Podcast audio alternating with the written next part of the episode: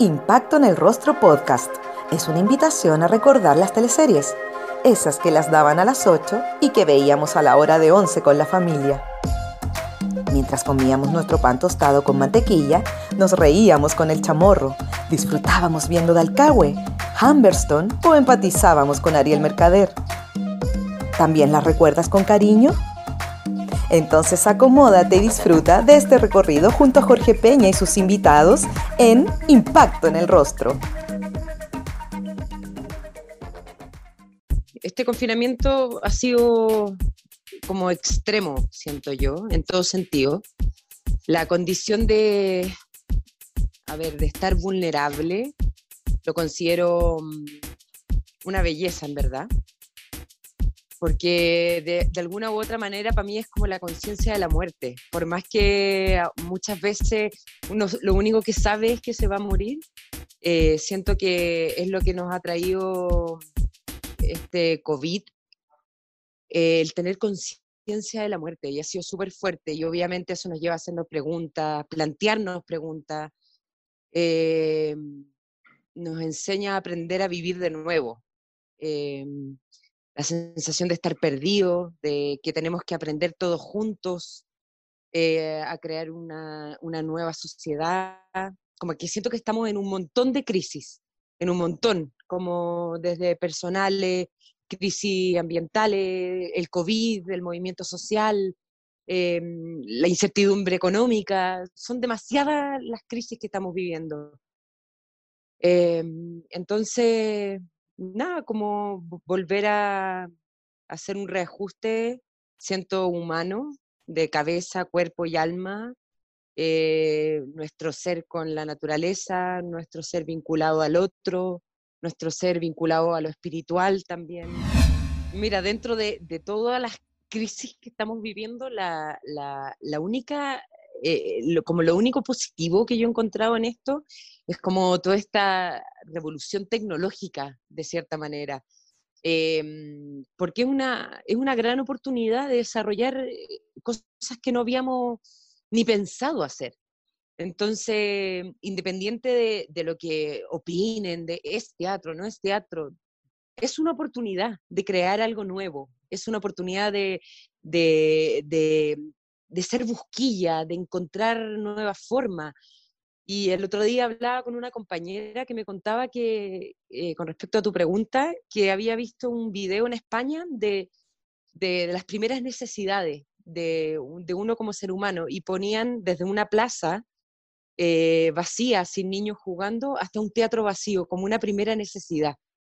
Y mm, creo que nosotros estamos súper alejados aún de eso, eh, súper alejados. Eh, ahí también hay un cuestionamiento enorme, por lo menos de mi parte, el, qué pasó o el, quién, o, el por qué no hemos logrado que sea una primera necesidad. Cuando sí lo es una película, sí lo es eh, una canción, eh, como acercar a la gente al teatro. Para mí ese es un tema súper como pendiente, siento que tenemos. En el episodio 55 de Impacto en el Rostro nos acompaña Bárbara Ruiz Tagle. La actriz hizo su debut en teleseries de la mano de Corazón de María, producción de TVN en el año 2007. Ahí interpretó a Irina, una rusa enamorada de Vladimir. No era muy buena para ver teleseries porque, mm, porque nací y crié en el campo, como que siempre estuve afuera de la casa, eh, no era muy lo mío ver televisión en general.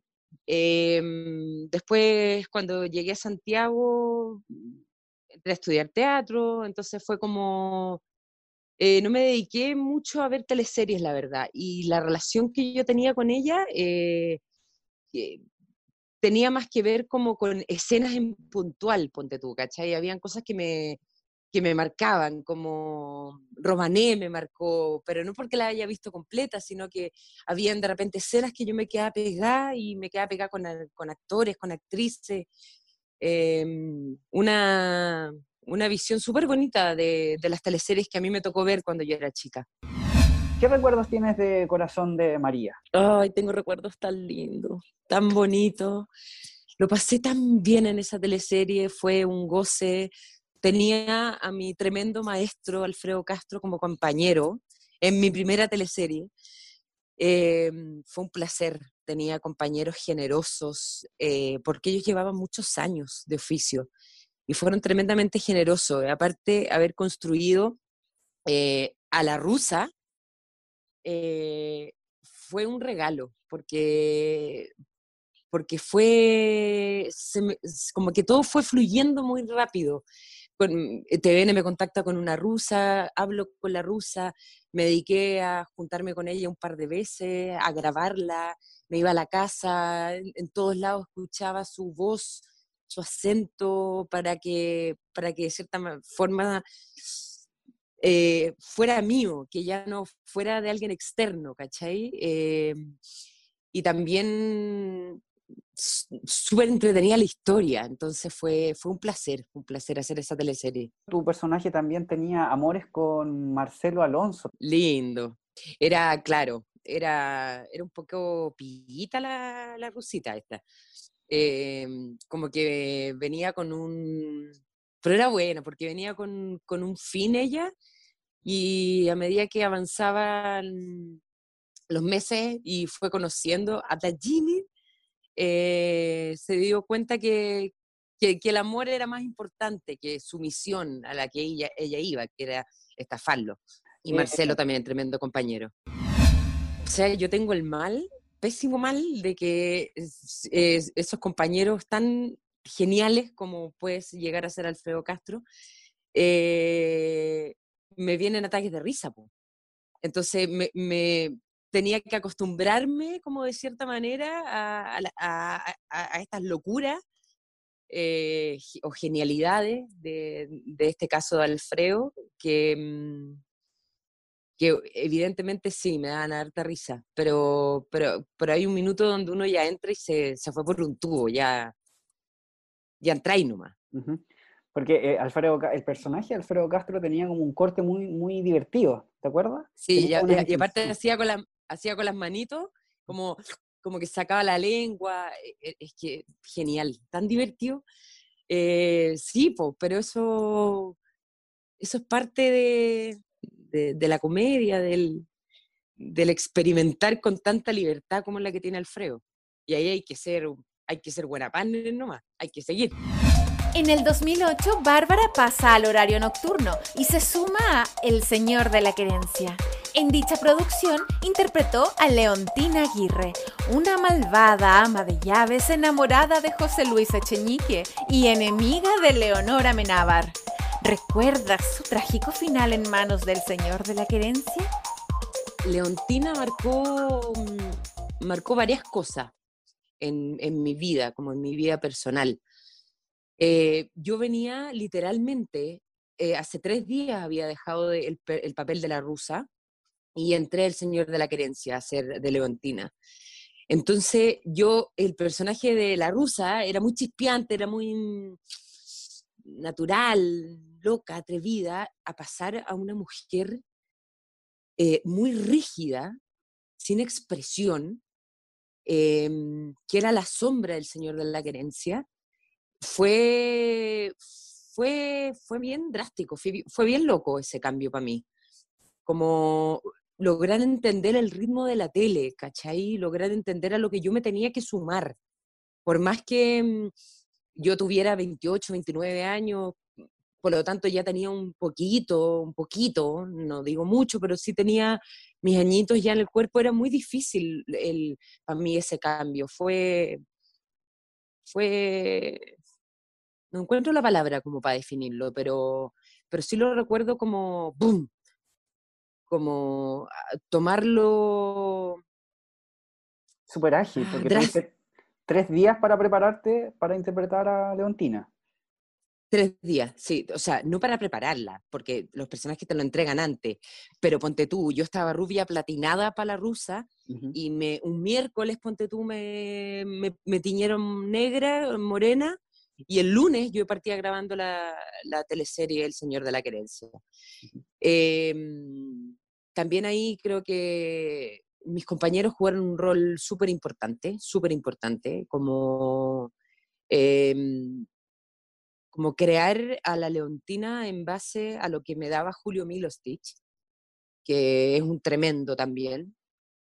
Eh, y no tener, porque uno puede llegar con tantas, con tantas ideas como, ay, me imagino que así, así, así, y llegáis al set y te das cuenta que, mm, que puede ser tan diferente también, ¿cachai?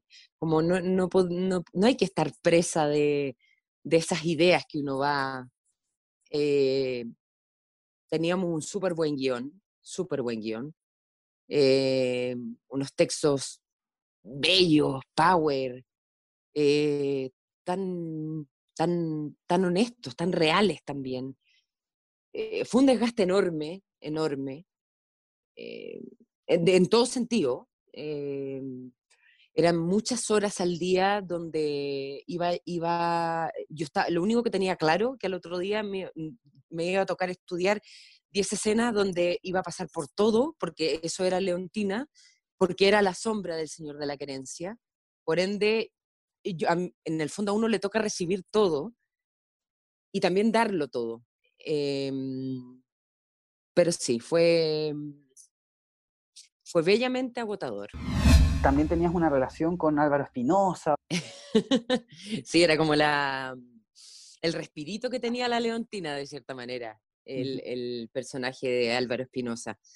Claro, eh, Leontina, en el fondo su deseo más profundo era ser la mujer del Señor de la Querencia, y cuando encuentra la posibilidad o, cree que llega el momento, y teniendo el apoyo de, él, de José Luis, el Señor de la Querencia, eh, lo toma, lo toma. Y, y claro, ahí fue su, yo creo que es como el pic de cuando uno llega ya a darse cuenta que el lugar que tanto deseó eh, no era tampoco lo que, lo que le hacía feliz, porque lo que, lo que a ella le hubiera hecho feliz era el amor de él, y ese amor no lo iba a tener nunca.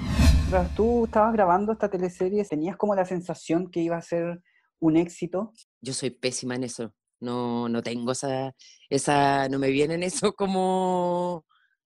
Eh, no, nunca, de hecho, de hecho, de verdad soy súper mala para eso. Nunca he podido decir a esta teleserie, ¿la bien? O no, esta no, no, no. Sí, me, sí recuerdo el buen guion, como... Pero también he estado en teleseries con buenos guiones que no pasa nada. Eh, son tantas las piezas que se necesitan para que, para que, para que el público se sienta cercano o, o, o que le guste solamente, o que lo entretenga, pero pero no, no, no, no soy buena para la bolita mágica. Finalmente Leontina muere de un balazo por el Señor de la mm. Querencia. ¿Te acuerdas de esa escena? Era en un bosque de noche. Sí, no la voy a olvidar nunca, de hecho, porque es una escena que, que duró mucho, muchos, muchas horas. En general las muertes en la televisión duran varias horas, entonces hay que, hay que ir súper preparada. Fue, fue bonito porque con Julio tuvimos una, relación súper estrecha en esa teleserie, teníamos muy buena relación. Entonces, eso hace que las cosas fluyan más rápido de cierta manera. Em, pero también ahí había muchos elementos externos que desde el exterior, noche, eh, balazo, efectos espaciales, especiales. quizás el frío, claro, ahí había un montón de cosas. Pero recuerdo esa escena con un cariño enorme em, y, algo que no pasa siempre, que es quedar contenta con la escena.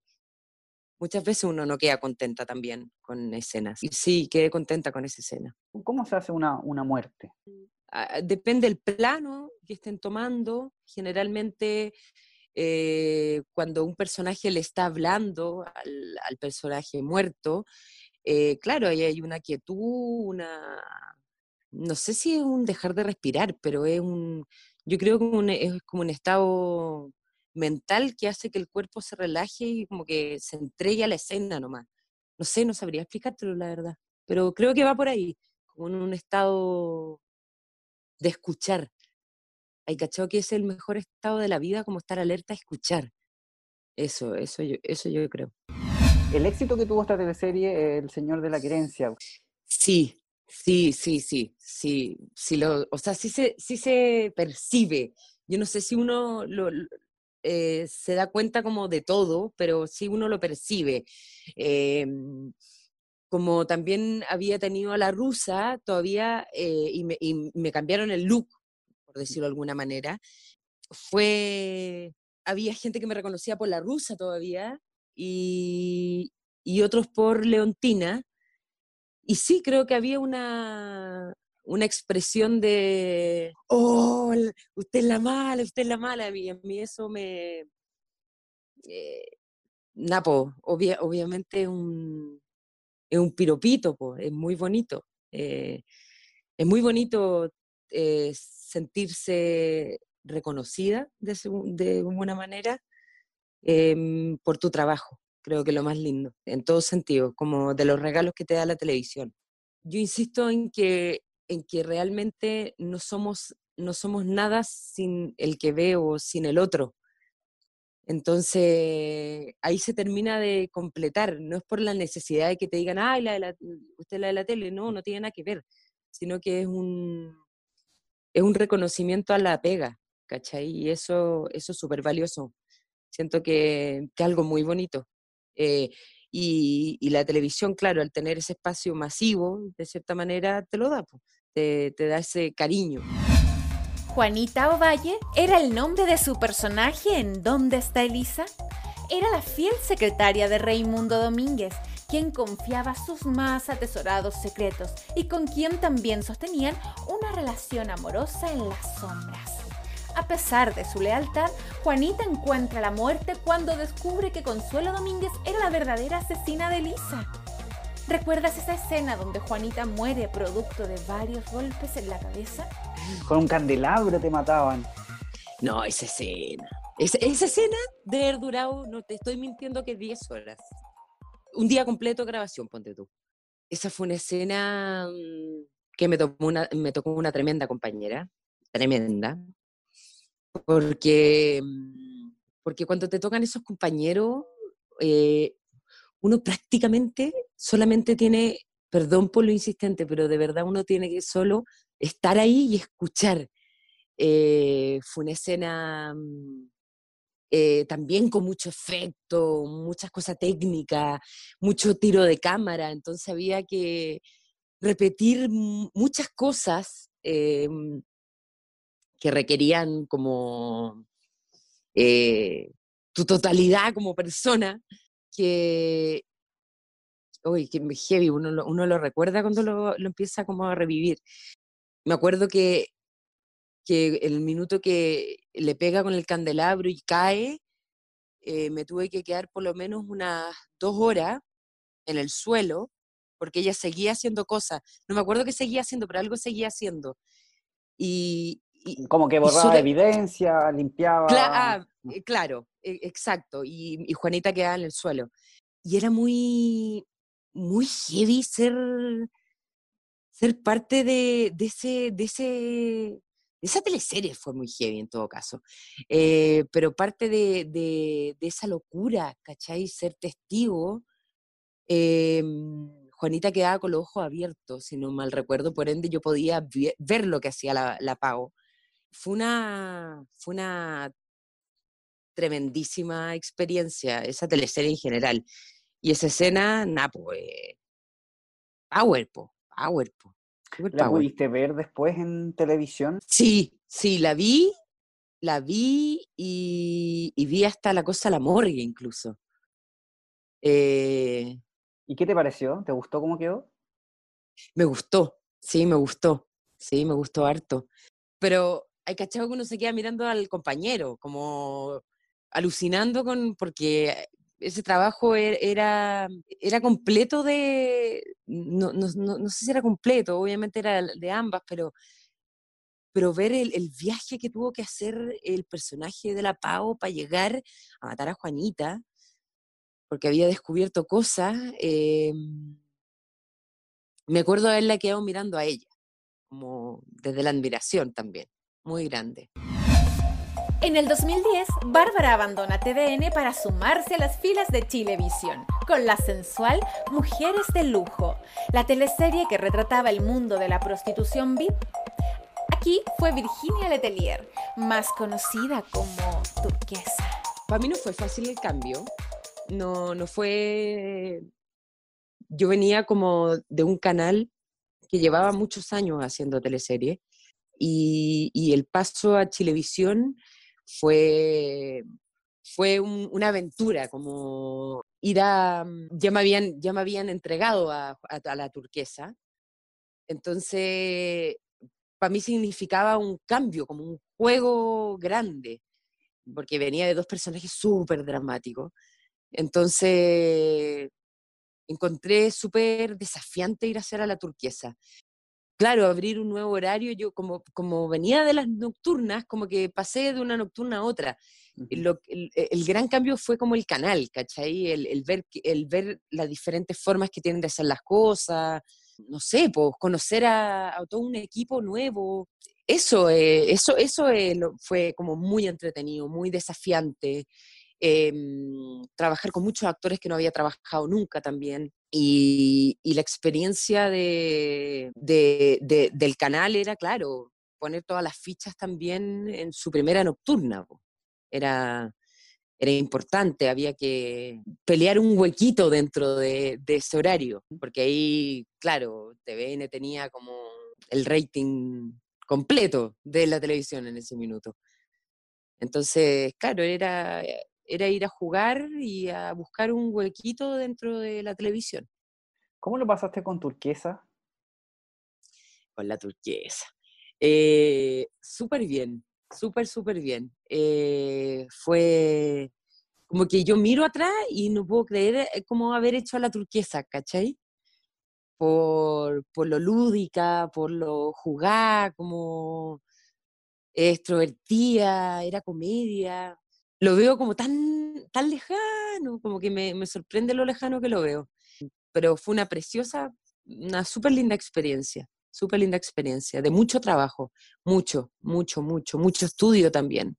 Hice un trabajo eh, como bien presencial del tema de la prostitución. Eh, a mí me tocaba una mujer de lujo, pero, pero que ella venía de, de algún, de una especie de, eh, sabía que ponerle nombre actual, no sé, pues sería el pasapoga, ¿cachai? Eh, pero pasar a ser una, mujer de lujo, que eran las minas que tienen departamento, eh, que se manejan solas finalmente, que no tienen a nadie que, la, que las maneje, em, eran dos mundos diferentes, entonces traté de, de conocer como los dos mundos desde el, desde el más de lujo hasta, hasta, el, hasta el que es manejado por 10 personas antes, ¿cachai? Antes de llegar al cliente, por decirlo de alguna manera.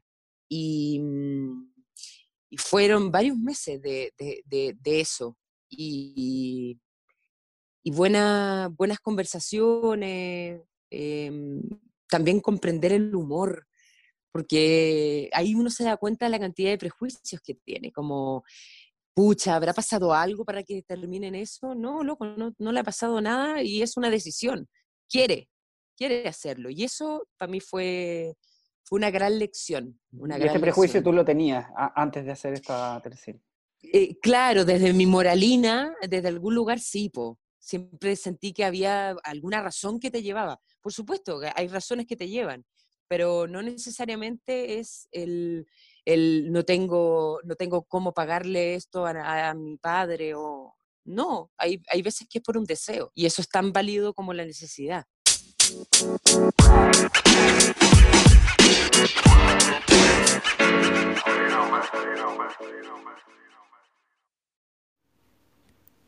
Yasai Vegan Sushi es un negocio familiar que se dedica a la alimentación 100% vegana ubicados en La Reina, funciona como delivery en las comunas de Vitacura, Providencia, La Florida, Las Condes, La Reina, Peñalolén y Santiago Centro. Los puedes encontrar en yasai.cl y en el Instagram arroba yasai vegan. Si tienes dudas o deseas hacer algún pedido, lo puedes hacer al WhatsApp más 569 4139 1563.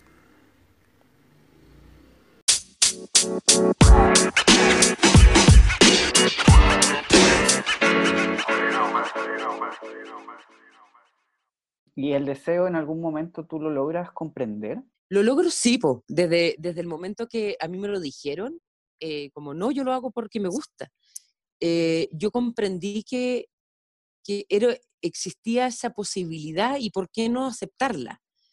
Y, y ahí me, para mí fue como un destapar la mente, eh, la mente y, y sacarle un poco como el tapón a todo lo que había estudiado, ¿cachai? Como que dije, ya, esto me abre otro lugar, esto me hace ver que si yo lo, si yo lo escogí por deseo, me, hace eh, gozar mi, mi, oficio, me hace pasarlo bien. No tengo que tener una carga por, por ir a trabajar, ¿cachai?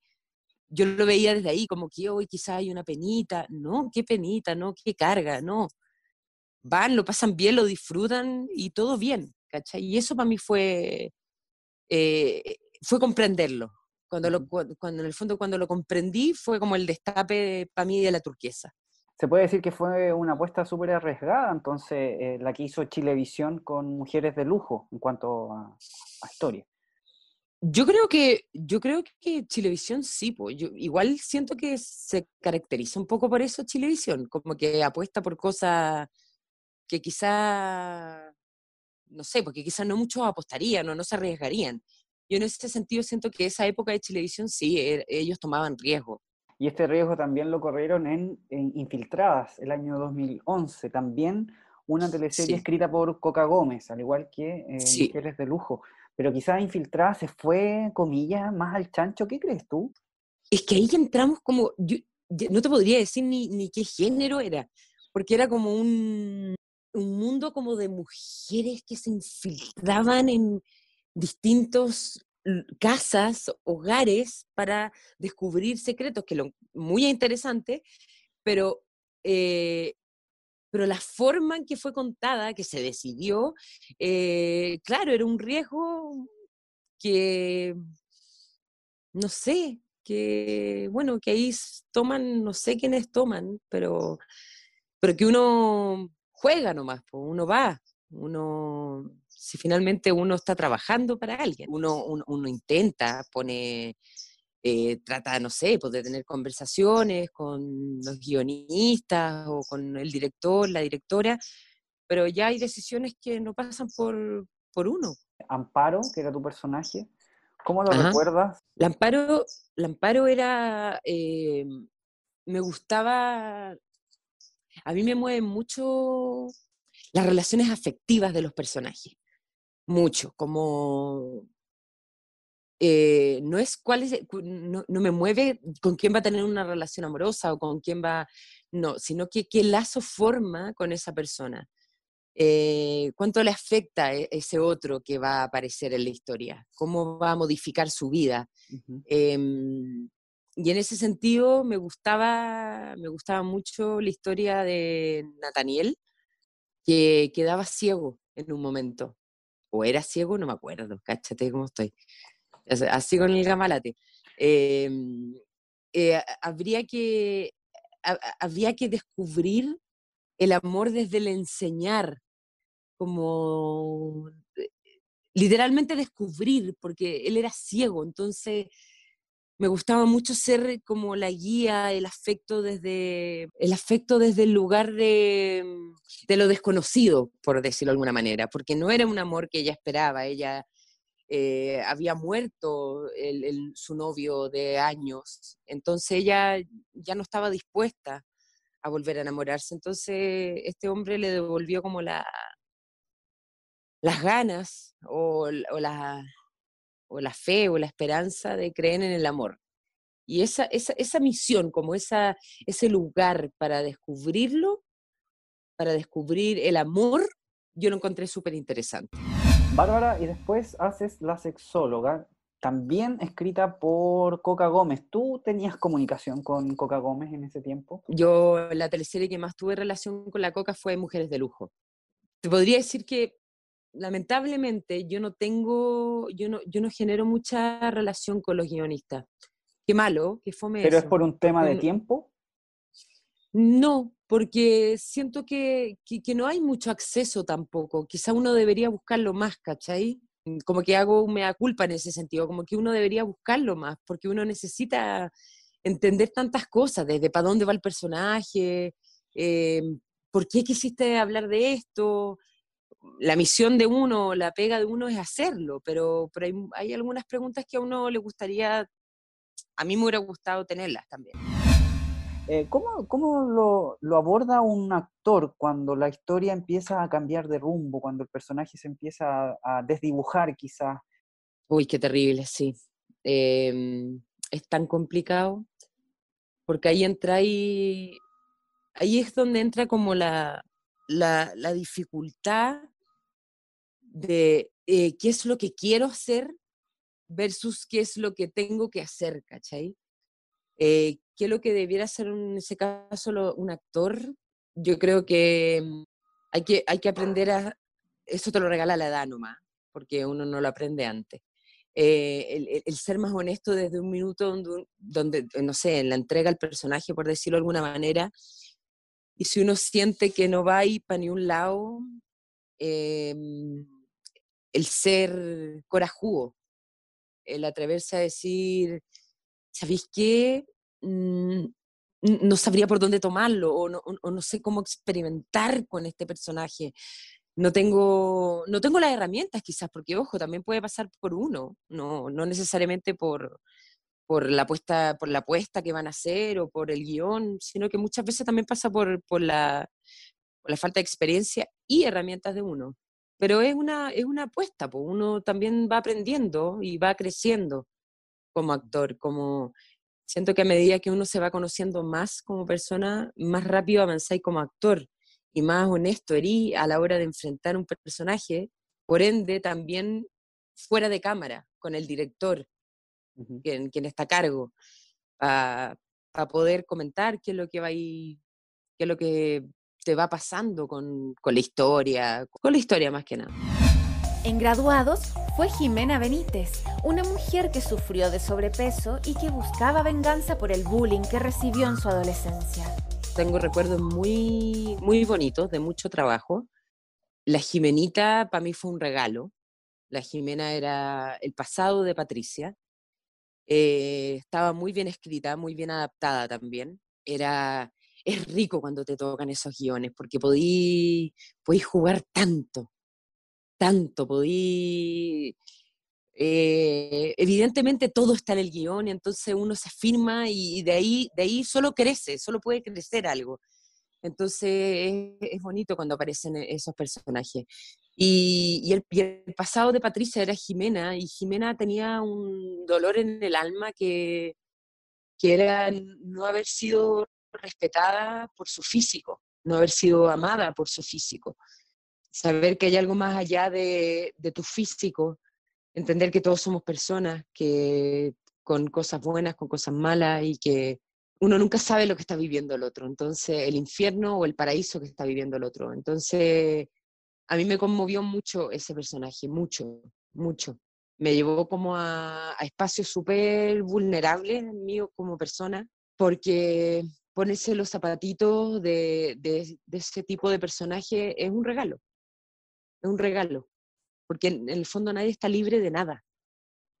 Y, ella, en vez de sanar su dolor, decidió vengarse.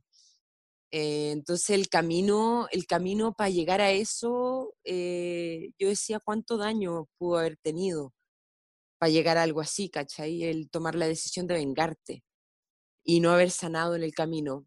Eh, pero tengo recuerdos muy bonitos, lo pasé muy bien, muy bien en esa teleserie.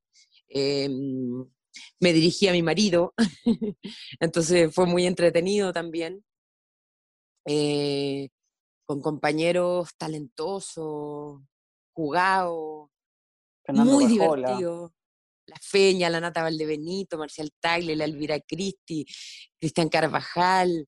Ricardo Fernández. teníamos Ricardo Fernández, que era mi partner, y lo pasamos bien, lo pasamos muy bien, muy, muy bien. Tengo los más lindos recuerdos.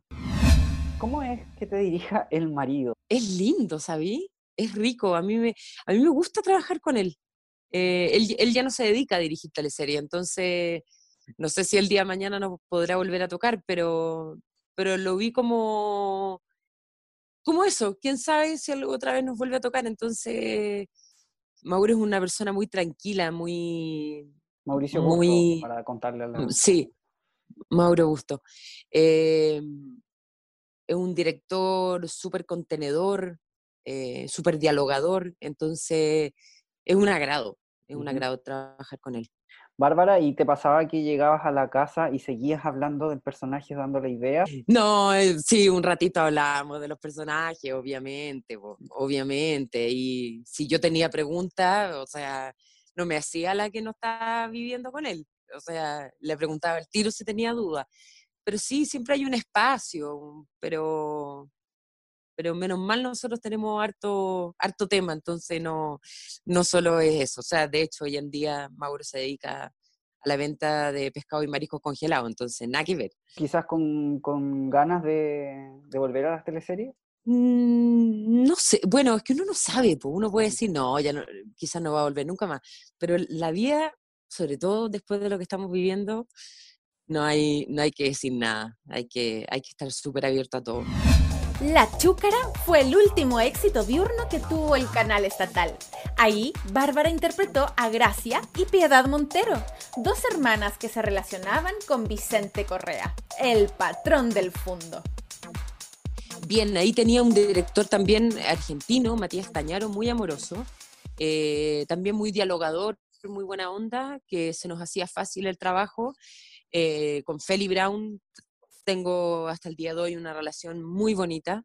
Eh, somos muy buenos amigos. Ahí fue, fue como Napo, el, el encontrar cuál era la, la, fortaleza y la debilidad de cada uno de esos personajes, porque eran tan radicales, de cierta manera, o mostraban ser muy radicales y finalmente quizás no lo eran.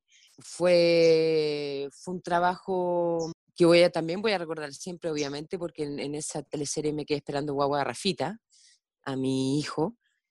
Eh, entonces, con muchas emociones, con mucho compañerismo, porque a mí no me dio náusea ni nada de esas cosas, pero sí me daba mucho sueño.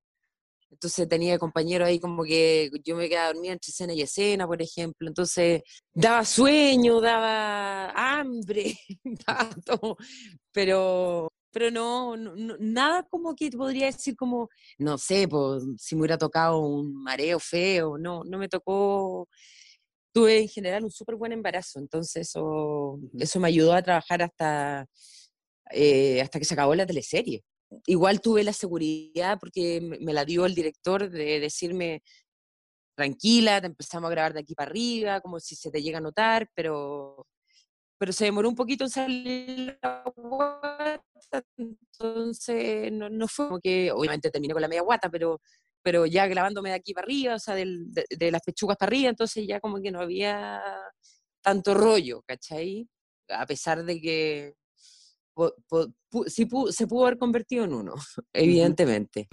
Buena profe, tu última teleserie. Buena profe. Una teleserie que no le fue muy bien en sintonía, Bárbara. Eh, ¿A ti te afecta la sintonía de las teleseries o te da lo mismo?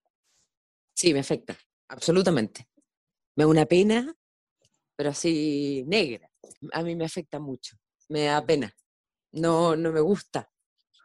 No me gusta porque nada, pues es como, como sentir que, sentir que, no sé, no, no, no, ojo, no tiene que ver con la valorización de tu trabajo, tiene que ver con el cariño. Eso me afecta a mí, eso me afecta a mí. A mí, a mí, a mí me importan más los afectos. Y el, y el rating, no sé por qué, creo que tiene que ver con los afectos también. obviamente me escuchara un, ¿cómo se llama? Un gallo marketing y me diría, no, estáis loca, no tiene nada que ver, pero para mí sí. a mí sí me, sí me afecta. Lo considero importante que la gente vea el trabajo. Pues de Buena Profe, eh, TVN realiza Amar a Morir, que es su última teleserie, eh, para luego cerrar el área dramática. A mí cuando, cuando, cuando piensa que yo me fui en eh, ¿Dónde está Lisa? Después de ¿Dónde está Lisa? Y vuelvo al canal en un, no en la chúcara, porque la chúcara se grabó en, en productora, y vuelvo con Buena Profe al canal, me, me tocó ver la diferencia y fue, fue súper fuerte. Había menos gente de partida. Claro, de, de, de, partida los pasillos, ¿cachai? Como en la caminada en los pasillos, no había nadie. Eh, como todo era como, como que la sensación que me da a mí era como que un canal estuviera partiendo. Pero claro, ahora sabíamos que era un canal que se estaba, que se estaba terminando de cierta manera, ¿cachai? Puta, me pasan muchas cosas con respecto a eso. Como. Y, y, ojo que esto no es personal, esto ya te hablo como desde los afectos que uno tiene, vuelvo a repetir la palabra que me importa y me gusta tanto, eh, hacia, lo, hacia la memoria de un canal, hacia lo que ha, logrado o logró en sus años TVN, a ver en lo que, no lo que se ha convertido, sino que el, en, en dónde está, es súper fuerte. Y, y que no tenga área dramática significa muchas cosas. Pensar que, o sea, solo pienso que, que, que, un canal como TVN vivió años de un área dramática y dejó de hacerlo, y ahora no solo dejó de hacerlo, sino que la cierra. Em, todavía me cuesta creerlo, la verdad.